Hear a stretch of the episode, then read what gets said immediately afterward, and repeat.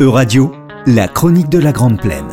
Avec Daniel Pseni, correspondant en Hongrie du Courrier de l'Europe centrale. Bonjour Daniel. Bonjour Laurence. Alors vous allez nous parler aujourd'hui du cinéma hongrois qui depuis euh, plusieurs années voit ses films récompensés dans les festivals du monde entier. Est-il pour autant en bonne santé sous la houlette de Viktor Orban? Euh, Oui, à première vue, si l'on peut dire. Si l'on s'arrête aux récompenses prestigieuses remportées par les films hongrois dans les grands festivals du monde entier, que ce soit à Cannes, Venise ou Berlin, on peut dire que le cinéma hongrois se porte bien. Mais si l'on va voir un petit peu derrière l'image, on se rend compte que, comme pour toutes les institutions qui dépendent de Viktor Orban et de ses amis politiques, le cinéma hongrois rencontre de sérieuses difficultés. La raison en vient d'un financement très sélectif de l'État qui choisit désormais de donner de l'argent aux récits historiques vantant les valeurs de la Grande Hongrie plutôt qu'à des films qui abordent des sujets qui fâchent comme l'histoire euh, contemporaine, l'immigration ou la bataille des associations LGBT. Comment ça se traduit? Écoutez, vous savez que comme partout en Europe, les projets des cinéastes hongrois sont soumis à une commission nationale qui donne ou pas son accord pour un premier financement. Si celui-ci est accordé, il permet au film d'obtenir la nationalité hongroise et l'ouverture à d'autres financements européens, voire à l'engagement de coproducteurs indépendants. Mais depuis quelques années, de nombreux projets sont refusés par le fonds hongrois et obligent donc les cinéastes à s'exiler à l'étranger pour trouver des financements avec pour conséquence de voir leurs films présentés sous une autre nationalité. Les, cinéastes, Daniel, ont-ils euh, été nombreux à quitter la Hongrie pour exercer leur activité? Oui, de plus en plus, et paradoxalement, plusieurs œuvres de jeunes cinéastes qui veulent malgré tout conserver l'identité hongroise pour leurs films ont été récompensées dans des festivals alors que l'État n'a pris qu'une participation minoritaire dans la production via un crédit d'impôt. C'est le cas pour la cinéaste hongroise Flora Anabuda, qui en mai dernier a reçu la Palme d'Or du court-métrage au 76e Festival de Cannes pour son film d'animation dont le titre est 27. Or bien que ses créateurs soient hongrois, ce film n'a pas été financé par le fonds hongrois qui a même refusé sa subvention à trois reprises. Officiellement, 27 est donc une œuvre franco-hongroise avec des producteurs indépendants. Y en a-t-il d'autres? Malheureusement, oui.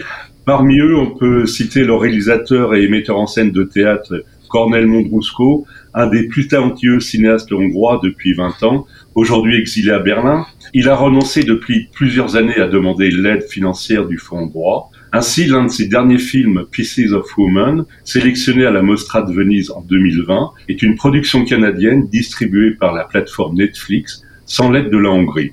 Son actrice principale, l'anglaise Vanessa Kirby, a reçu le prix de la meilleure interprétation féminine et a été nominée pour les Oscars.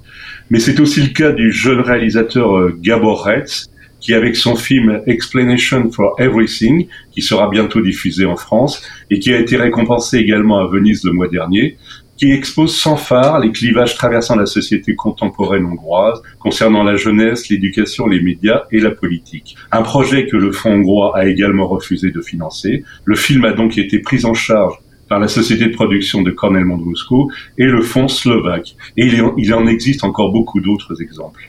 Ces décisions de ne pas financer des films s'inscrivent-elles dans l'écriture d'un nouveau récit national voulu par Viktor Orban? Absolument, c'est ce qu'on appelle la Kulturkampf, la bataille culturelle qu'il revendique. Dans la politique très nationaliste qu'il met en œuvre depuis maintenant 12 ans, il y a une volonté d'inscrire son régime dans une nouvelle ère culturelle débarrassée de l'élite progressiste. L'an dernier, il a d'ailleurs affiché clairement ses ambitions en déclarant que la, sa victoire de 2018 était un mandat pour bâtir une, époque nouvelle et installer un nouveau régime politique. Son parti, le Fidesz, a d'ailleurs ouvert plusieurs fronts contre les bastions culturels qui lui résistent encore. Un discours que l'on entend euh, déjà dans d'autres pays européens où, l'extrême droite est au pouvoir. Hein. Euh, tout à fait. On l'entend principalement d'ailleurs en Italie où la présidente du Conseil, Giorgia Meloni, qui est issu des rangs de l'organisation d'extrême droite Fratelli d'Italia et grande amie de Viktor Orban, procède méthodiquement au renouvellement des dirigeants des institutions culturelles italiennes, accusés selon elle d'être orientés à gauche. Elle aussi a l'ambition de construire un nouvel imaginaire italien. Et pour mémoire, il faut se rappeler que ce concept est tiré de l'hégémonie culturelle développée dans les années 30 par Antonio Gramsci, un des fondateurs du Parti communiste italien. Selon lui, la conquête du pouvoir passe avant par celle de l'opinion publique. C'est aussi cette théorie que développe le Rassemblement national en France. En Hongrie, quels sont les autres secteurs culturels concernés? Écoutez, presque tous. Euh, cette année, le gouvernement Orban a par exemple engagé une bataille idéologique et juridique contre la littérature pour enfants ou contenu LGBT, dont il veut interdire la vente sans emballage plastique. Les libraires qui n'ont pas respecté cette nouvelle loi ont dû payer de très fortes amendes. Il y a aussi le théâtre indépendant qui est complètement abandonné. Et toujours dans le domaine du cinéma, il a fait nommer il y a trois ans des fidèles à la direction de la plus ancienne école de cinéma qu'il juge trop orientée à gauche. Malgré une grève des enseignants, une occupation des locaux par les élèves et un soutien de tous les grands cinéastes étrangers, l'école est passée sous la direction de ses amis politiques. Et pourtant, de, plus en plus de films étrangers se tournent à Budapest et en Hongrie. Comment l'expliquer? Mais écoutez, cela vient du fait que l'État hongrois accorde d'intéressantes incitations fiscales aux productions étrangères et surtout que les équipes de tournage hongroises sont excellentes au dire des producteurs étrangers. Des studios ultramodernes ont d'ailleurs aussi été construits à Budapest. Le mois dernier, l'acteur américain Johnny Depp, qui met en scène un film sur la vie du peintre Amedeo Modigliani à ses débuts, a installé ses caméras dans un quartier de Budapest où il a reconstitué le Paris au début du XXe siècle. Et ce mois-ci, c'est au tour d'Angelina Jolie de prendre ses quartiers dans la capitale hongroise.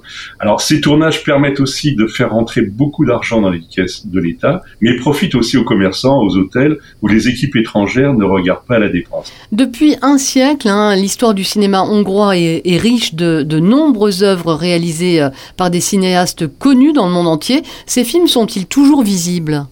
Oui, tout à fait. Et de gros investissements ont été même engagés par l'État hongrois pour la restauration de ces films.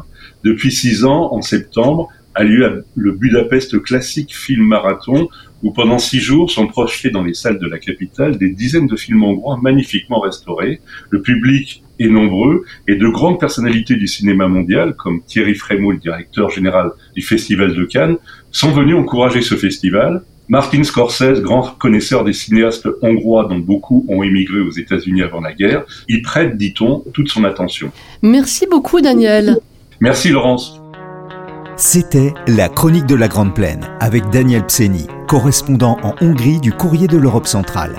Chronique à retrouver dès maintenant sur euradio.fr.